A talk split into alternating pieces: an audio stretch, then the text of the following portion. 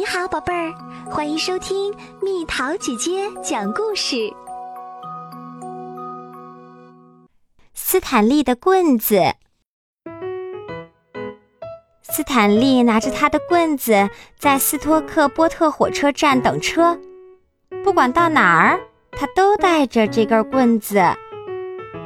斯坦利的棍子是从一棵高高的大树上掉下来的，再也回不去了。不过，它依然可以成为一根最棒的棍子。斯坦利的棍子有很多种玩法，可以假装它是一根笛子，或者是一根长得直直的香蕉。要知道，这不是什么惊天动地的事儿。也可以假装它是一根火柴，能点亮整个世界。棍子的游戏，一个接一个。快看，消失了的恐龙再现啦！这是一头棍子恐龙。斯坦利想给他的棍子取个名字，比如繁星或者月亮。可是这些名字都不合适。有一阵子，斯坦利喜欢“搅拌”这个名字，可听上去这更像是汤勺的名称。斯坦利的棍子很擅长在沙滩上写写画画，可除了斯坦利，谁也看不懂。这已经是斯坦利第四次从人行道和站台上救起鼻涕虫啦，因为有了这根棍子。他们都能从来来往往的行人脚下死里逃生啦。斯坦利的朋友贝迪有根绳子，有时候他们会把绳子系在棍子的一头，假装去钓鱼。鱼也是假装的，所以不会有鱼受伤。贝迪说：“这会儿，斯坦利正拿着他的棍子在等车。”他要和爸爸妈妈一块儿去海边。火车进站啦！到了海边，斯坦利径自走向海浪拍打沙滩的地方。爸爸妈妈看到他拿着棍子站在那儿，他在干什么？可能斯坦利在想，是不是该让别人也像他一样好好玩玩这根棍子？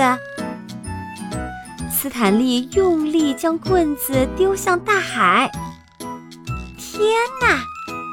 对斯坦利如此重要的东西，就溅起那么一点点水花。大海一下子卷走了斯坦利的棍子，连影子都看不到了。斯坦利的棍子飘走了。第二天上午。斯坦利和爸爸妈妈回到海滩上，潮水已经退了。斯坦利踩着软软的沙子走向大海，船只起起伏伏驶向远方。斯坦利看到退潮后留下了很多弯曲的棍子，他要去找些好玩的棍子。很快，斯坦利就发现了一根棍子。孤零零地躺在岸边，和他之前的那根很不一样。这根棍子是一只独特的萨克斯。斯坦利想回到家后即兴给贝迪吹一首曲子。现在，斯坦利透过他的棍子望远镜望着大海，整个海面摇摇晃晃起来。斯坦利一下子就想出了这根棍子的名字，叫做“了不起”。斯坦利的了不起。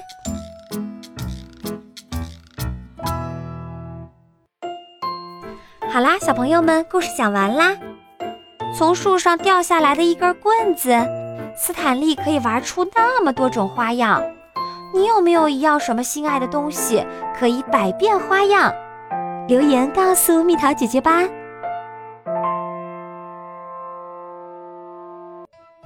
好了，宝贝儿，故事讲完啦。你可以在公众号搜索“蜜桃姐姐”，或者在微信里搜索“蜜桃五八五”，找到告诉我你想听的故事哦。